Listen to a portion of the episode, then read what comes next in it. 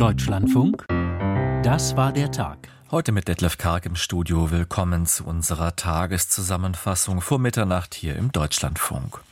Wir blicken gleich in die Niederlande, wo die Koalitionsverhandlungen gescheitert sind. Außerdem in dieser Sendung die Forderung von Landwirtschaftsminister Özdemir nach einer Tierwohlabgabe, gelockerte Regeln für Gentechnik in Europa und ein Interview zur deutschen Digitalstrategie. Außerdem sind Vorwürfe gegen den deutschen Chemiekonzern BASF laut geworden. Es geht um mögliche Zwangsarbeit in der chinesischen Provinz Xinjiang. Das und mehr in den kommenden 45 Minuten. In Deutschland, da mühen sich drei Parteien in der sogenannten Ampelkoalition um ein Miteinander. Wie schwierig das ist, das dürfen wir seit zwei Jahren miterleben. In den Niederlanden ist die gesamte Situation noch komplexer, denn dort gibt es keine 5%-Hürde und entsprechend mehr Parteien im Parlament. Dort haben nun vier Parteien bis gestern verhandelt, dann ließ der Chef der erst im vergangenen Jahr gegründeten NSC-Partei die Gespräche überraschend platzen setzen. Nun steht alles auf Anfang und der eigentliche Gewinner der vergangenen Wahlen, Gerd Wilders, vor einem Problem. Das Ganze fasst nun Caroline Born zusammen. Es ist ein Rückschlag für den Wahlsieger Gerd Wilders. Einer der vier Verhandlungspartner hat sich aus den Sondierungsgesprächen zurückgezogen. Wilders gibt sich geschockt und erstaunt. Ich bin echt oprecht äh, verbaasd und auch wel geschockt eerlijkzijds, want ja, we waren äh, toch bezig met äh, goede en äh, konstruktive Gespräche. Man habe konstruktive Gespräche geführt, so will das über die Verhandlungen mit drei weiteren Parteien. Eine davon, Peter Omzichts neuer Gesellschaftsvertrag, hat die Sondierungen am gestrigen Dienstagabend verlassen. Als Grund nennt Omzicht, der frühere Christdemokrat und Senkrechtstarter mit seiner neuen Partei, die angespannte Haushaltslage. Finanziell sei viel weniger möglich, als er gedacht hätte. Einen Einblick in die Etats der einzelnen Ministerien habe er zu spät bekommen, kritisiert Omzicht und lastet das auch dem Sondierer Ronald Plasterk an, der die wochenlangen Gespräche geleitet hat. Ich wollte wissen, welche finanziellen Leichen im Schrank liegen. Und wir haben ja in den letzten Jahren mit Rütte sehr viele finanzielle Leichen gesehen. Also habe ich nach Antworten gefragt und dann eine Liste bekommen mit verschiedenen Dossiers, abgeschickt noch im Januar an Herrn Plasterk. Und währenddessen haben wir schon längst über die Finanzen verhandelt. Schon zuvor hatte es Unstimmigkeiten gegeben. Wilders hat im Wahlkampf soziale Wohltaten angekündigt und Steuersenkungen, aber die Finanzierung offen gelassen. Die Waffenhilfe für die Ukraine wollte Wilders wiederum stoppen. Hinzu kommt, Omzicht hat sich von Anfang an schwer getan mit Wilders radikalen Forderungen, den Koran zu verbieten und Moscheen zu schließen. Wilders hat sich infolgedessen zurückgehalten, ist er doch auf die 20 Sitze der Partei Neuer Gesellschaftsvertrag angewiesen, um eine Regierungsmehrheit zu erreichen. Eine Hintertür hat ihm Omzicht aber offen gelassen, die Tolerierung einer Minderheitsregierung. Noch ist offen, ob sich Wilders Partei für die Freiheit, die rechtsliberale VVD des scheidenden Ministerpräsidenten Mark Rütte und die Bauernpartei für diesen Weg entscheiden werden. Einig sind sich die drei darin, dass sie den Rückzug Omzichts nicht nachvollziehen können. Ja, we zaten midden in konstruktive Gespräche en dan begrijp ik niet so gut, warum je davon weg zou lopen. Man sei mitten in konstruktiven Gesprächen gewesen, so die Chefin der Rechtsliberalen Diljan Jezilges, deren Partei allerdings gespalten ist in der Frage, ob man mit Wilders regieren sollte. Neben einer Minderheitsregierung gibt es noch die Möglichkeit, dass das Wahlbündnis aus Sozialdemokraten und Grünen mit 25 Sitzen als zweitstärkste Kraft deutlich abgeschlagen hinter Wilders Partei eine Koalition formt. Allerdings bräuchte es dazu mindestens vier Parteien und diese würden das gesamte politische Spektrum abbilden. Dass das nicht im Sinne der Wähler wäre, kritisiert Wilders. Uiteindelijk äh, will die Kiezer, denke ich, doch ein Zentrumrechtskabinett. Die hätten sich, so Wilders, schließlich für eine Rechtsregierung entschieden. Was Wilders trotz seiner vorläufigen Niederlage in den Verhandlungen den Rücken stärkt, sind die Umfragen. Denen zufolge würde seine Partei, sollte es Neuwahlen geben, nochmal deutlich zulegen. Soweit Caroline Born. Und um Koalitionen oder Nicht-Koalitionen geht es auch im folgenden Beitrag. Seit Wochen liegt ein Antrag der Freien Wähler aus dem Kreisverband Koblenz vor. Auf dem Bundesparteitag am 17. Februar soll demnach ein striktes Kooperationsverbot mit der AfD beschlossen werden. Die Debatte bei den Freien Wählern schildert nun Matthias Zahn. Hubert Aiwanger stellt sich ohne Wenn und Aber hinter den Antrag aus Rheinland-Pfalz, der deutlich weiter geht als die bisherigen Abgrenzungsbeschlüsse des Bundesvorstands. Aiwanger sagt, er erwarte auf dem Parteitag in Bitburg eine klare Mehrheit dafür, jegliche Zusammenarbeit mit der AfD auszuschließen. Es ist eine Selbstverständlichkeit, dass wir uns zur AfD deutlich abgrenzen. Wir haben in der Vergangenheit schon mindestens zwei Beschlüsse gefasst, die genau in diese Richtung gehen. Wir nehmen nicht mal ehemalige Mitglieder von der AfD auf und dass man dann ja umso mehr ablehnt, mit denen politisch zu kooperieren, ist ja eh klar. Also das dürfte keine Debatte sein. Der Antrag für ein striktes Kooperationsverbot stammt vom Kreisverband Koblenz. Initiiert hatte ihn der rheinland-pfälzische Landeschef der Freien Wähler und Koblenzer Kreisvorsitzende Stefan Wefelscheid. Die Menschen gehen auf die Straße, sie haben Angst. Sie haben Angst davor, dass die AfD, das Rechte, ja, Funktionen diesem Staat übernehmen und Verwaltung übernehmen. Und äh, da ist es ganz wichtig, dass die Menschen draußen wissen, auf wen sie sich verlassen können, wer zum demokratischen Spektrum gehört, wer die politische Mitte ist. Das sind die Freien Wähler und deswegen brauchen wir einen solchen Beschluss auch, der klar festlegt, dass mit uns keine Zusammenarbeit mit Rechten möglich ist. Wefelscheid hatte Aiwanger dafür kritisiert, dass dieser bisher an keiner Demo gegen Rechtsextremismus teilgenommen hat. Er sei irritiert über Aiwangers Post auf X, die Demos seien vielfach von Linksextremisten unterwandert, so Wefelscheid.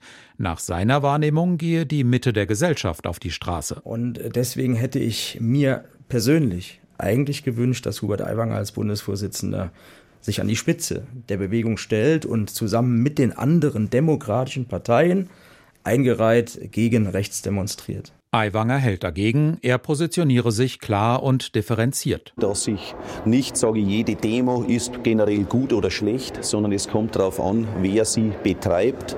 Und wenn dort Linksextremisten auftreten, wie es eben in München passiert ist, und selbst FDP und CSU als Nazis bezeichnet werden dort, und man sagt, wir müssen dieses Verf System stürzen, dann bin ich froh, dass ich dort nicht dabei war. Im Mittelpunkt des Bitburger Parteitags steht das Programm für die Europawahl im Juni. Ob es beim Thema AfD tatsächlich keine großen Debatten gibt, so wie Aiwanger das erwartet, wird sich zeigen. Aus Niedersachsen kommt auf jeden Fall schon Widerstand. In einem Gegenantrag eines Kreisverbands wird gefordert, das Thema AfD-Kooperationsverbot zu verschieben. Es würde den Bitburger Europaparteitag überschatten und damit den Freien Wählern zum gegenwärtigen Zeitpunkt schaden. Matthias Zahn. Die Bauernproteste, sie dauern an, wenn auch nicht in der Breite, wie wir sie zum Jahresbeginn erlebt haben. Erst gestern etwa blockierten Bauern in Lübeck und Umgebung Straßen, weil Finanzminister Lindner sich dort zum Bürgerdialog aufgehalten hatte. Es geht zum einen um die Streichung der Steuererleichterungen für Diesel, aber auch um Geld ganz generell. Was liegt da aus Sicht der Politik näher, als eine neue Abgabe einzuführen? Auf diesen Zug ist der in Bedrängnis geratene Landwirtschaftsminister Özdemir schon früh aufgesprungen. Heute hat er seine Vorstellungen präzisiert. Mehr dazu von Ann-Kathrin Büsker. Fleischprodukte könnten in Zukunft zusätzlich besteuert werden mit einer Verbrauchssteuer. So sieht es der Vorschlag vor, den das Landwirtschaftsministerium an die Ampelfraktionen übermittelt hat. Auf knapp dreieinhalb Seiten werden stichpunktartig die Grundlinien skizziert. Das Papier soll eine Arbeitsgrundlage darstellen, denn die Ampelfraktionen hatten sich darauf verständigt, bis zum Sommer ein umfangreiches Gesetzespaket zur Stärkung der Landwirtschaft auf den Weg zu bringen. Und deshalb wurden wir von den Ampelfraktionen gebeten, dazu dazu ein Konzept zu erstellen betonte die Sprecherin des Landwirtschaftsministeriums heute in Berlin. Angaben zur Höhe der Abgabe enthält das Papier nicht. Dies sei durch die Regierungsfraktionen zu diskutieren, unterstrich Regierungssprecher Steffen Hebestreit. Jetzt beugen sich da die äh, Fraktionen drüber, ob das ein Weg ist, den sie für gut halten und beschreiten wollen. Und dann würden weitere Schritte folgen. Die Ampelkoalitionäre hatten als Reaktion auf die Bauernproteste angekündigt, Maßnahmen für eine ökologisch und ökonomisch nachhaltige sowie langfristig zukunftsfeste Landwirtschaft auf den Weg zu bringen, unter Berücksichtigung der Ergebnisse der Zukunftskommission Landwirtschaft sowie der sogenannten Borchert-Kommission.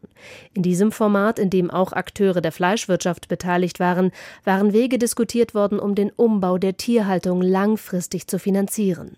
Denn mehr Platz und mehr Tierwohl lassen sich durch den Marktpreis allein nicht finanzieren.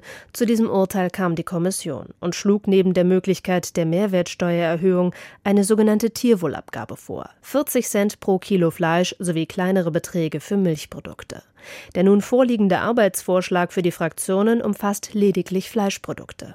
Der grüne Landwirtschaftsminister Cem Özdemir, der unter dem Stichwort Tierwohlcent seit längerem für eine Abgabe wirbt, hatte zuletzt deutlich gemacht, dass er von niedrigeren Preisen als die von Borchert veranschlagten 40 Cent ausgeht. Der Diskussionsvorschlag kommt nun aus dem Landwirtschaftsministerium, aber ich möchte aber auch noch mal darauf hinweisen, dass die konkrete und rechtliche Ausgestaltung, wir reden ja hier über ein fiskalisches ähm, Element, federführend beim Bundesministerium der Finanzen liegt, erklärte die Sprecherin des Agrarministeriums. Das Finanzministerium ließ heute wissen, dass es eigentlich keine neuen Steuern plant. Die Einnahmen aus einer Verbrauchsabgabe würden in den allgemeinen Haushalt fließen. Es bräuchte daher noch eine politische Festlegung zur Verteilung der Mittel an die Landwirtschaft. Soweit an Katrin Büsker. Die Bundesregierung hat sich auf eine internationale Digitalstrategie geeinigt. Unter anderem soll damit die Außenpolitik unterstützt werden. Was aber kann eine solche Digitalstrategie beinhalten und was plant die Regierung konkret? Mehr dazu nun im Bericht von Johannes Kuhn. Digitalpolitik ist Geopolitik. Das ist der rote Faden, der sich durch die internationale Digitalstrategie der Bundesregierung zieht. Menschenrechte, Sicherheit und wirtschaftlicher Wohlstand, in all diesen Bereichen spielen das Internet und Digitaltechnologien inzwischen eine zentrale Rolle. Entsprechend will sich die Bundesregierung international für ein offenes, freies Internet und eine wertebasierte Digitalisierung einsetzen zum Beispiel in Standardisierungsgremien, diplomatisch oder in wirtschaftlichen Kooperationen. Also erst einmal ist es gut, dass die Bundesregierung jetzt eine internationale Digitalstrategie hat, sagt Wolfgang Kleinwächter. Er ist emeritierter Professor für Internetpolitik und gilt als deutsche Internet-Governance-Eminenz. Deutschland hat sich in den letzten 20 Jahren bei den internationalen Themen weit zurückgehalten, vor allen Dingen in den frühen Nullerjahren beim UNO-Weltgipfel zur Informationsgesellschaft. Kleinwächter gehört zu den zivilgesellschaftlichen Akteuren, die die Bundesregierung zur Beratung hinzugezogen hatte. Er lobt, dass die Bundesregierung nun stärker in Standardisierungsgremien aktiv werden will. Als Beispiel nennt Kleinwächter die Internationale Fernmeldeunion in Genf, kurz ITU. Dort wird zum Beispiel über den nächsten Mobilfunkstandard 6G verhandelt. Da haben gerade in den letzten Jahren eher die Chinesen, Saudi-Arabien eine führende Rolle übernommen. Sich dort stärker einzubringen, ist, glaube ich, wichtig. Und äh, das geht natürlich nur im Verbund, denn Unternehmen haben Schwierigkeiten, äh, Experten für wochenlange Verhandlungen in solchen Gremien wie der Internationalen Telekommunikationsunion abzustellen. Die Bundesregierung bekennt sich zum sogenannten Multi-Stakeholder-Ansatz. Heißt, nicht nur die Politik, sondern auch Wirtschaft, Zivilgesellschaft und technische Experten und Expertinnen müssen an den Tisch, wenn es um Normen und Standards geht. Hier gab es zuletzt aus China und Russland durchaus gegenläufige Bewegungen. Auch in der Digitalpolitik seien die geopolitischen Fronten verhärtet, sagt der grünen Digitalpolitiker Tobias Bacherle. Wir haben Staaten, die den digitalen Autoritarismus für sich entdeckt haben, auf der einen Seite und die ein demokratisches, freies Internet wollen auf der anderen Seite. Und die äh, Staaten des digitalen Autoritarismus wollen natürlich möglichst wenig Einschränkungen von der internationalen Gemeinschaft und auch möglichst wenig Kritik für ihren Umgang mit Zensurmechanismen, mit Kontrolle des Internets, aber aber auch mit Überwachungsmaßnahmen. China wird bei den Ländern des globalen Südens für sein System eines vollständig kontrollierten Internets sowie autoritäre Staaten häufig andere Vorstellungen haben, welchen Zweck globale Regeln erfüllen könnten. Zum Beispiel aktuell bei den UN-Verhandlungen zur Cyberkriminalitätskonvention, so Bacherle. Die etwas autoritärer eingestellten Staaten hätten halt sehr gerne, dass man unter, ich sag's mal vereinfacht, unter dem Deckmantel der Kriminalitätsbekämpfung im digitalen Raum sehr große, breite Eingriffe in die Privatsphäre und Überwachungsmaßnahmen rechtfertigen kann und auch einsetzen darf. Da sagt die Strategie überhaupt nichts. Sagt dazu Internet Governance-Kenner Kleinwächter. Zwar lasse sich aus dem Bekenntnis zu Menschenrechten und freiem Internet etwas ableiten, aber wenig Konkretes. Das gelte auch für Fragen wie den Einsatz von künstlicher Intelligenz im Krieg und von autonomen Waffen. Aber wie das dann konkret umgesetzt werden muss, das ist eine politische Herausforderung. Da ist die Strategie eine guter Ratgeber. Aber konkret wird das dann gewissermaßen entweder in den diplomatischen Verhandlungen, in Multi-Stakeholder-Diskussionsgruppen oder auch auf dem Schlachtfeld entschieden. Soweit der Beitrag von Johannes Kuhn. Eine internationale Digitalstrategie soll also die deutsche Außen- und Wirtschaftspolitik auf diesem Feld unterstützen. Vieles daran ist abstrakt und darum kann ich das Ganze jetzt vertiefen mit Fabian Zacharias. Er ist Politikchef beim Bitkom, dem deutschen Verband der Digitalwirtschaft. Guten Abend. Hallo, Herr Karg. Eine Digitalstrategie der Bundesregierung. Was müsste sie aus Ihrer Sicht des Bitkom beinhalten? Ja, die äh, internationale Digitalstrategie muss vor allem der Digitalpolitik der Bundesregierung auf internationalem Parkett eine Richtung geben. Das wäre, glaube ich, die wichtigste Aufgabe. Welche Richtung hat denn da bisher gefehlt? Ja, man kann gar nicht sagen, dass es überhaupt eine Richtung gab. Das ist auch so ein bisschen das Problem gewesen. Deswegen haben wir als Bitkom das auch sehr begrüßt, dass die Bundesregierung sich im Wust dieser ganzen Strategien, wo man hin und wieder sich ja schon fragen kann, muss das jetzt tatsächlich sein und muss man auch sozusagen Leute damit beschäftigen, so viel Papier zu beschreiben. Aber dass wir bei diesem Thema uns für eine Strategie haben, beziehungsweise die Bundesregierung sich dafür entschieden hat, ähm, das ist, glaube ich, sinnvoll, um eben den Aktivitäten der Bundesregierung in der internationalen Digitalpolitik Politik eine Richtung zu geben und koordiniert zwischen den Ressorts vorzugehen. Das hat bisher gefehlt. Normen und Standards in der Telekommunikation und beim Datentransfer und allem, was damit zusammenhängt, das werden nicht alle Hörer wissen, die sind ja durch die International Telecommunications Union unter anderem gesetzt. Da machen fast alle Staaten mit. Was könnte eine Digitalstrategie Deutschlands denn in diesem Bereich bewirken? Was sozusagen bei der ITU passiert, ist, äh, ist ein Bereich, den sich diese Digitalstrategie ähm, bezieht. Und äh, die Dinge, die dort entschieden werden, das ist ja sozusagen eine UN-Organisation, das wirkt erstmal alles sehr weit weg, aber es hat natürlich praktische Auswirkungen auf den Alltag von uns allen, denn dort wird zum Beispiel über Frequenzen entschieden. Also dort äh, verständigt man sich über Frequenzvergaben beispielsweise. Standards ähm, klingt auch immer irgendwie sehr weit weg, internationale Normen und Standards. Ähm, äh, jeder, der irgendwie Bluetooth-Kopfhörer sich in die Ohren steckt äh, und mit seinem Handy verbindet, was viele von uns tagtäglich tun, nutzt einen internationalen äh, Standard. Also das sind Dinge, die tatsächlich in unserem Alltagsleben irgendwie einen Platz haben und die ein Stück weit dafür sorgen, dass die Dinge einfach funktionieren.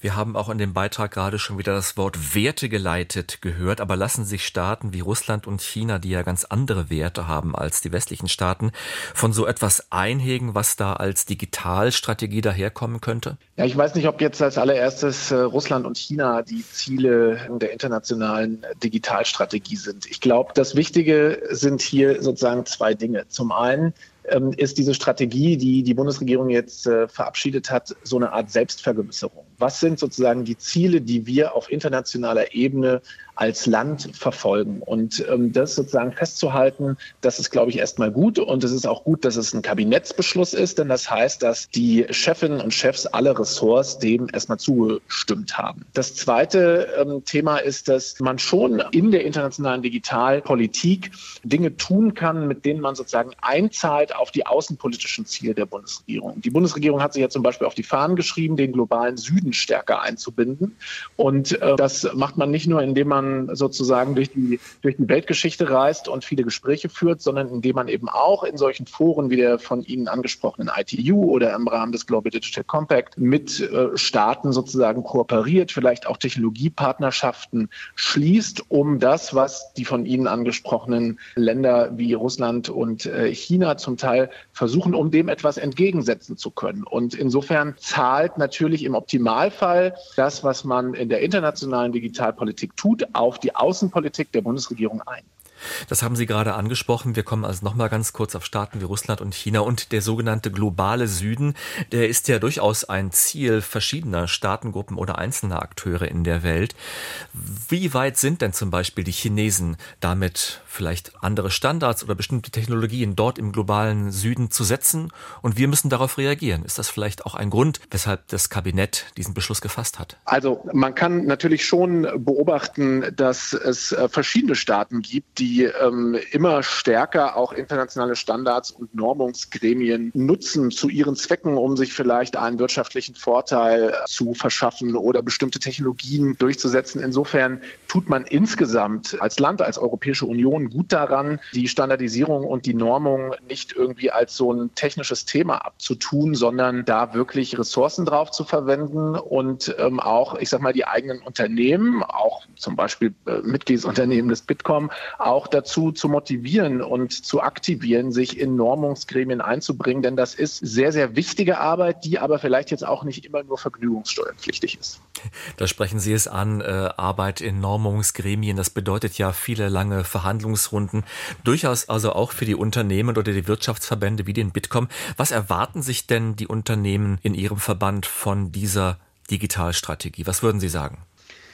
Das kann man ehrlich gesagt so konkret ähm, äh, gar nicht runterbrechen. Also, wie ich schon sagte, es ist ein bisschen eine Selbstvergewisserung, eine Selbstverortung und ähm, es stehen jetzt wenig äh, neue Dinge in dieser Strategie, sondern man hat es jetzt sozusagen einmal zusammengeschrieben. Man äh, muss jetzt schauen, ob es sozusagen gelingt, dass das Ganze nicht nur ein Papiertiger ist, sondern dass äh, die Ressorts, das, was in dieser Digitalstrategie, in dieser internationalen Digitalstrategie steht, als Leitmaxim in ihrer Arbeit berücksichtigen, sich auch besser abstimmen mit Blick auf die Arbeit in solchen internationalen Organisationen und Gremien und äh, man dann eben äh, es hinbekommt, dass das, was da jetzt drin steht, irgendwie eine, eine Entsprechung in der realen Welt hat. Soweit diese Einschätzungen von Fabian Zacharias vom digitalen Wirtschaftsverband Bitkom zu den internationalen Digitalstrategieplänen der Bundesregierung.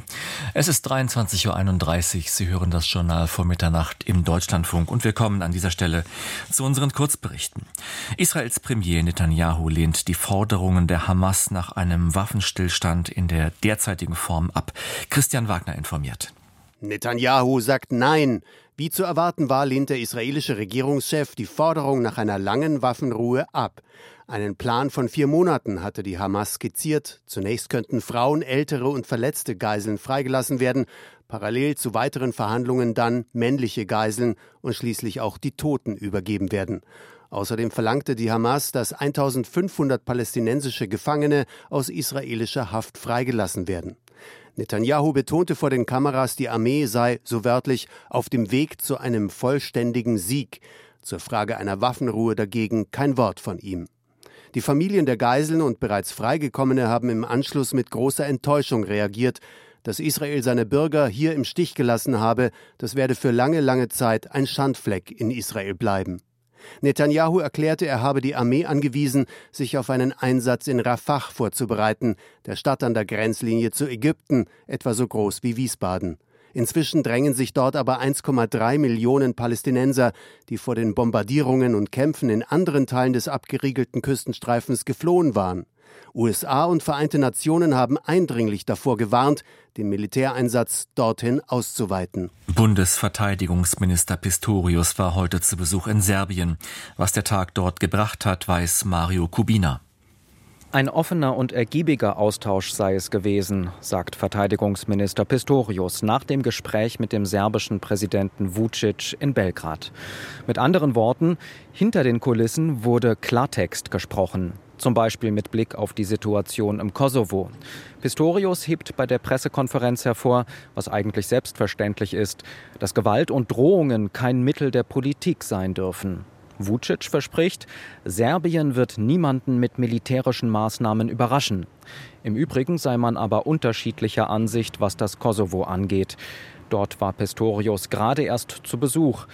Die Regierung der früheren serbischen Provinz wirft Belgrad vor, paramilitärische Kämpfer zu trainieren. In Pristina befürchtet man durchaus, dass solche Kommandos weitere Attacken im Norden Kosovos planen.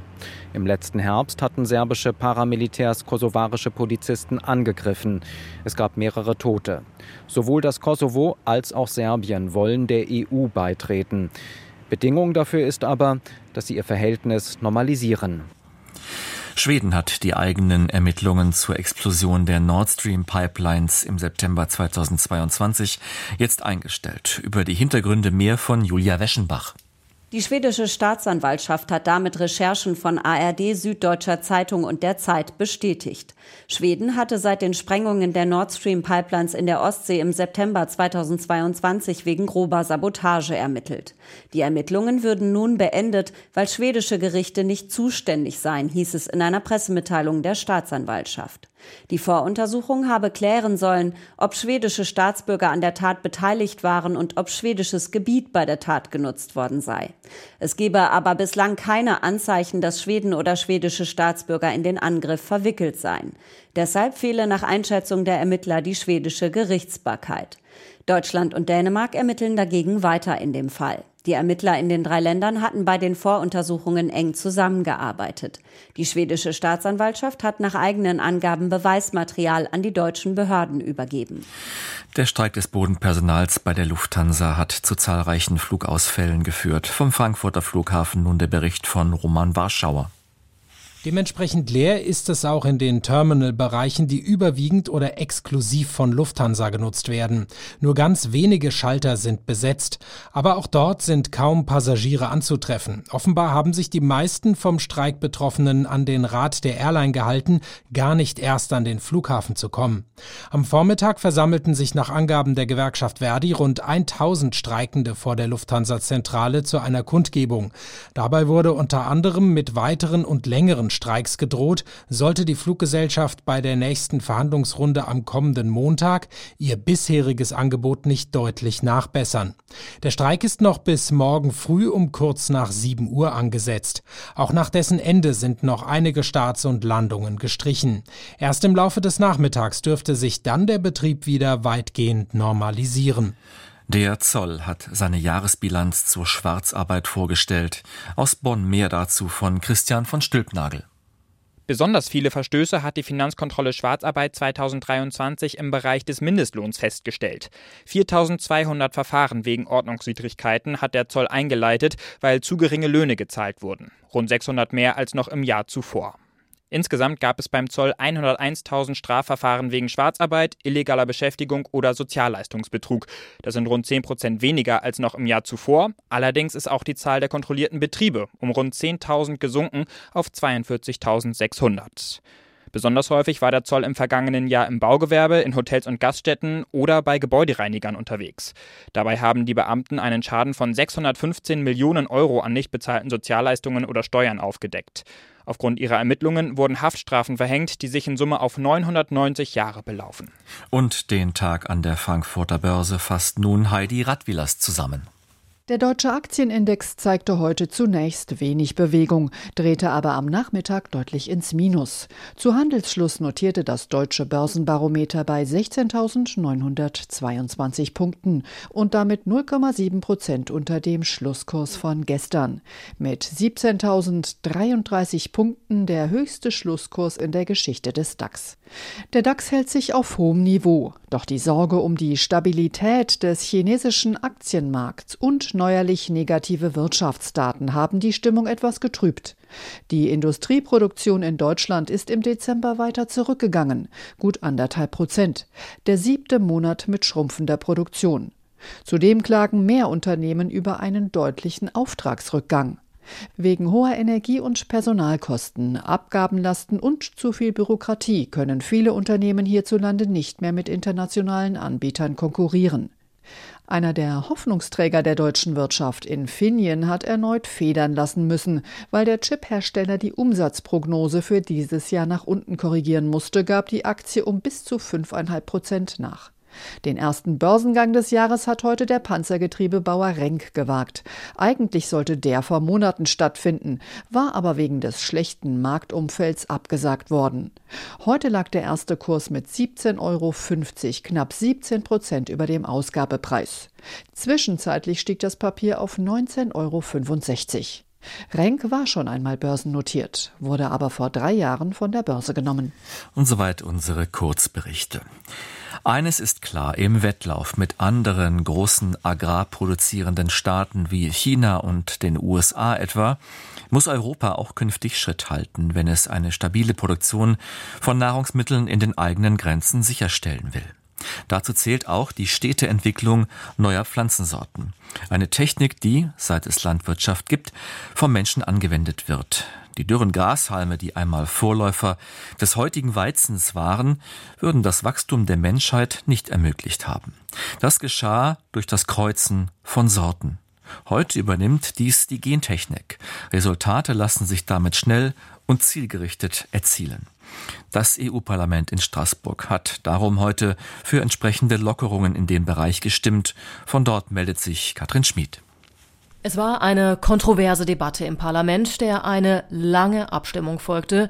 Über mehrere Dutzend Änderungsanträge wurden abgestimmt und am Ende steht das Go des Parlaments. Und das heißt, laut dem Gesetzesvorschlag, Gentechnik dürfte mit den gelockerten Regeln künftig deutlich häufiger zum Einsatz kommen und es wäre deutlich einfacher, mit den modernen Verfahren neue Züchtungen zu erschaffen, also Pflanzen, bei denen gezielt eigene Gene verändert wurden. Eine riesige Chance auch für die deutschen Landwirte, sagt der CDU-Abgeordnete im Europaparlament Peter Liese. Man kann damit den Ertrag steigern, auf Pflanzenschutzmittel verzichten.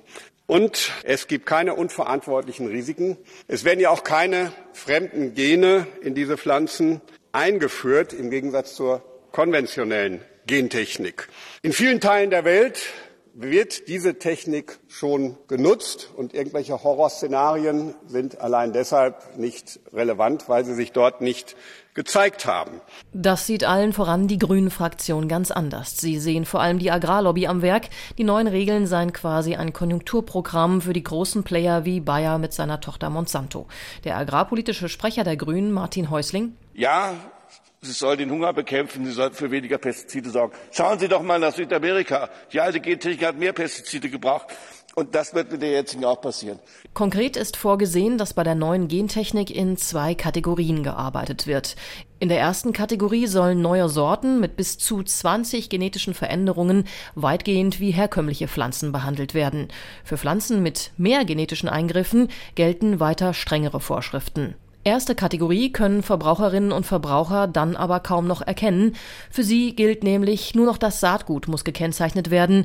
Die Produkte im Supermarkt dagegen müssen kein Label mehr tragen, das den Einsatz von Gentechnik ausweist.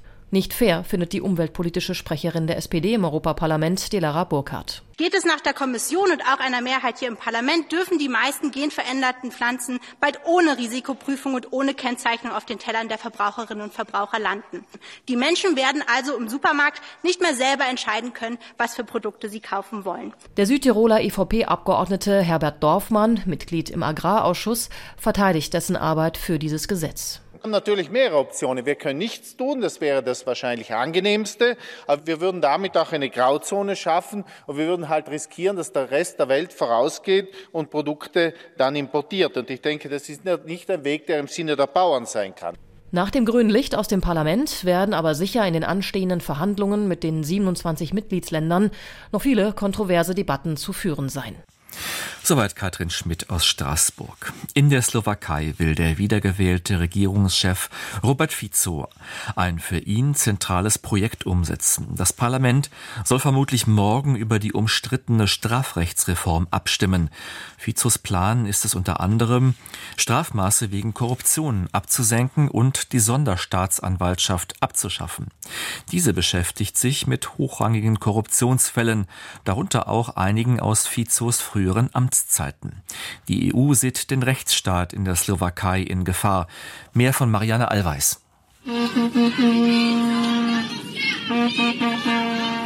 Es ist ihr achter Protest. Wieder rufen sie Mafiosi in den Knast und Fico solle zurücktreten. Dieses Mal stehen tausende Slowakinnen und Slowaken vor dem Parlament in Bratislava, denn dort soll die umstrittene Strafrechtsreform von Premier Robert Fico grünes Licht bekommen. Doch die Abstimmung wird noch einmal um einen Tag verschoben. Seit rund 100 Tagen ist Fico wieder im Amt. Gleich zu Beginn seiner vierten Regierungszeit hat er Spitzenposten in Polizei und Justiz ausgetauscht und nun will er, wie im Wahlkampf angekündigt, das Strafrecht reformieren. Die letzte Anpassung stammt aus dem Jahr 2005.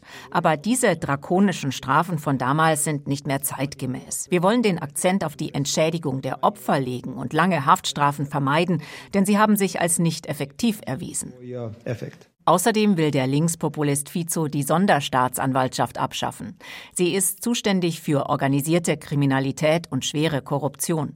Seit vier Jahren wird sie von einem früheren politischen Gegner des Fico-Lagers geleitet. Dieser missbrauche sein Amt, so Justizminister Boris Susko. Právny štát demontovali v uplynulých rokoch die Menschen, die heute am lautesten auf den Straßen protestieren, haben den Rechtsstaat in den vergangenen Jahren demontiert. Ex-Premier Igor Matovic und Sonderstaatsanwalt Daniel Lipschitz haben aus der Behörde ein Werkzeug der politischen Rache gemacht.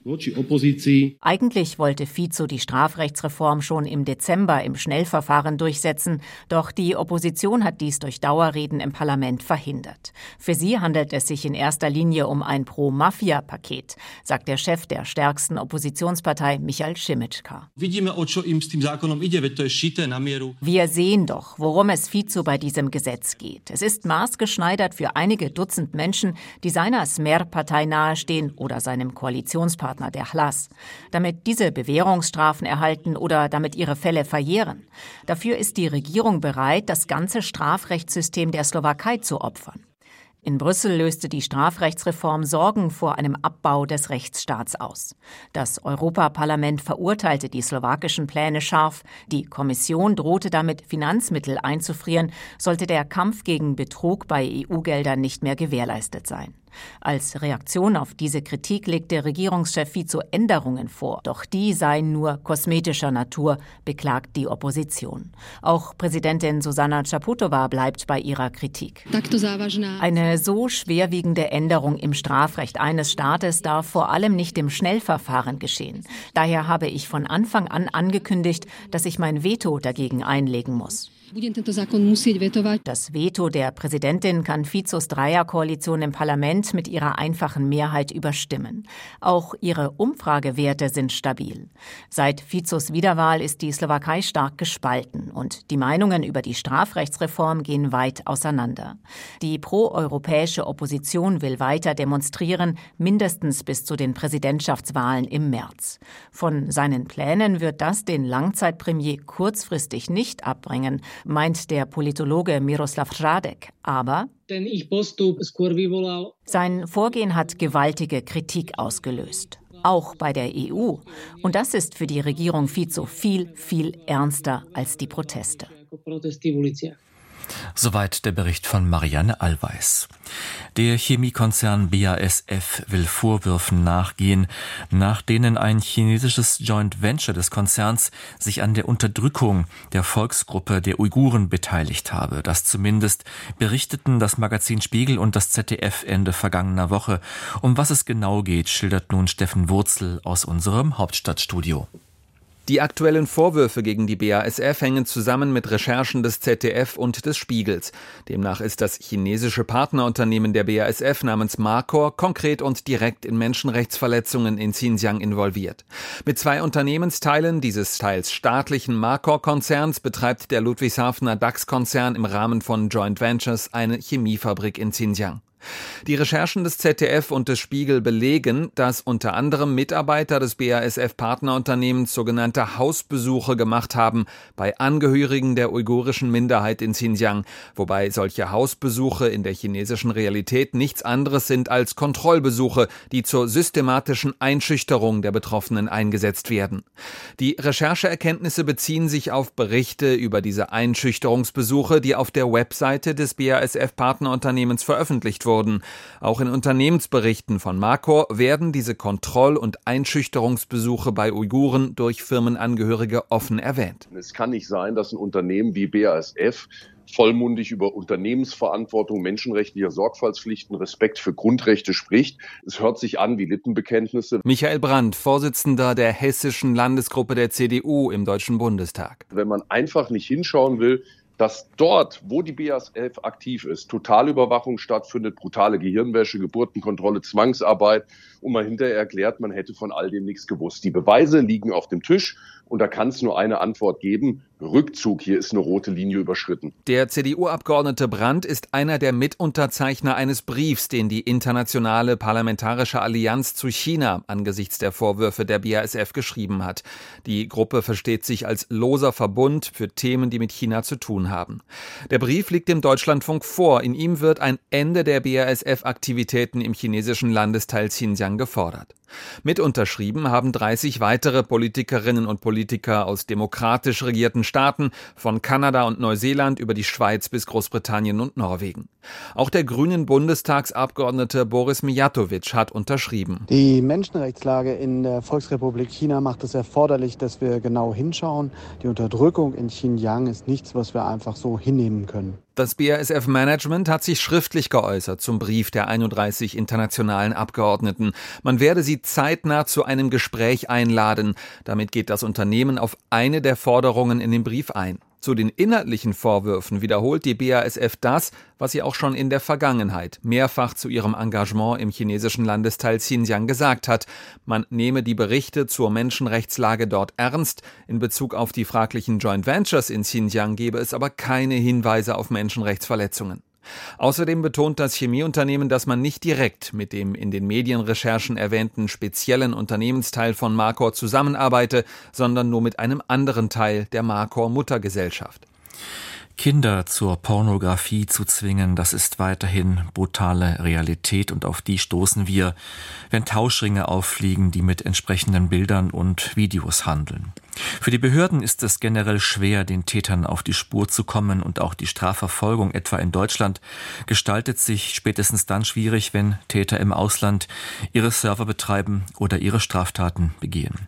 Die Strafverfolgung in diesem Umfeld wurde nun vom Bundeskabinett angepasst, wie Gudela Geuter berichtet.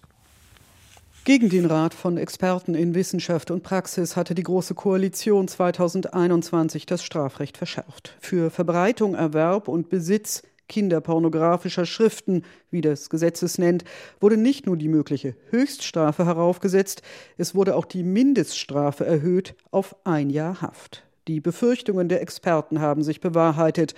Bundesjustizminister Marco Buschmann. Es hat dazu geführt, dass Menschen beispielsweise, die andere Menschen vor Kinderpornografie warnen wollten, dass andere Menschen, die einfach nicht früh genug solche Inhalte, obwohl sie sie nicht gewollt haben und zugespielt bekommen haben, beispielsweise weil sie Teil einer WhatsApp-Gruppe waren, in den Anwendungsbereich dieser Strafnorm geraten sind.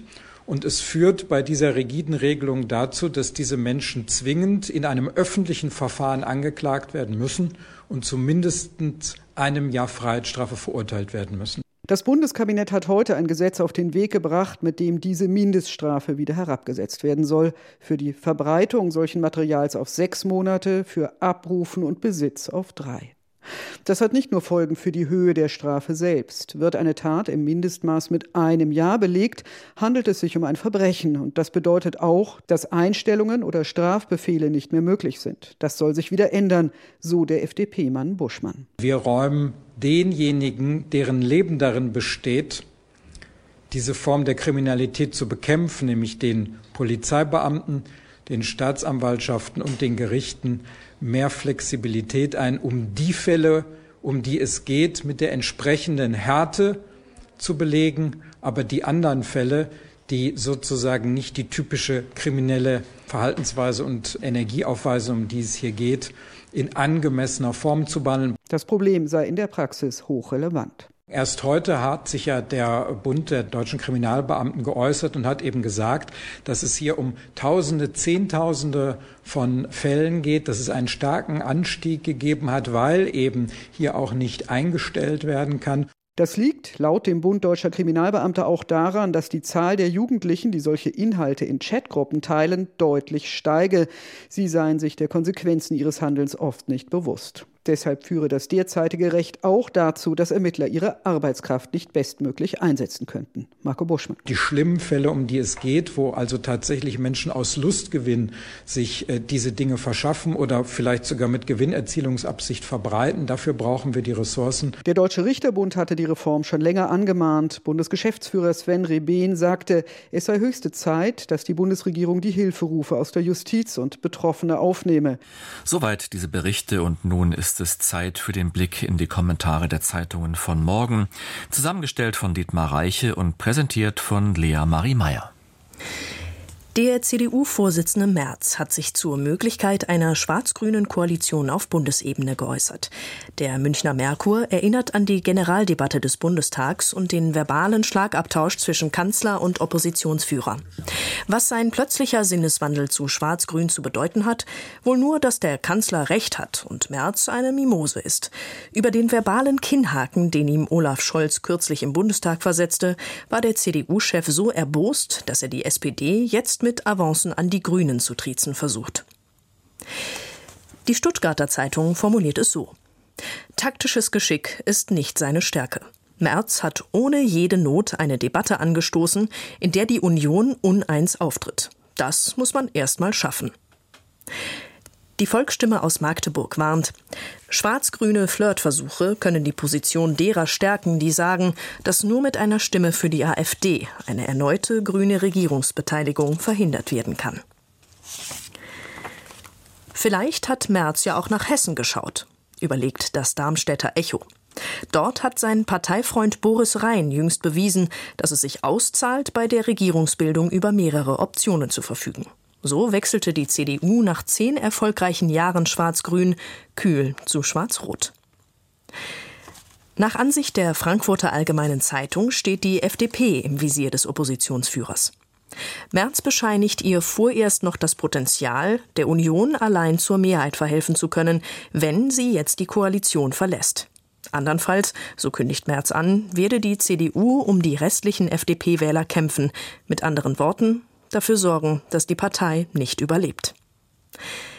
Ähnlich argumentiert die Zeitung Die Welt. Es geht um das Überleben der FDP, die sich viel zu oft über die Koalitionsräson definiert hat.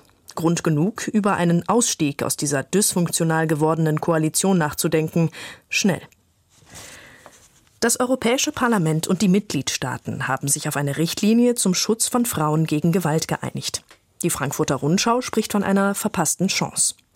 Vor allem wegen Deutschlands Widerstand führt die Richtlinie keine europaweit gültige Definition von Vergewaltigung ein.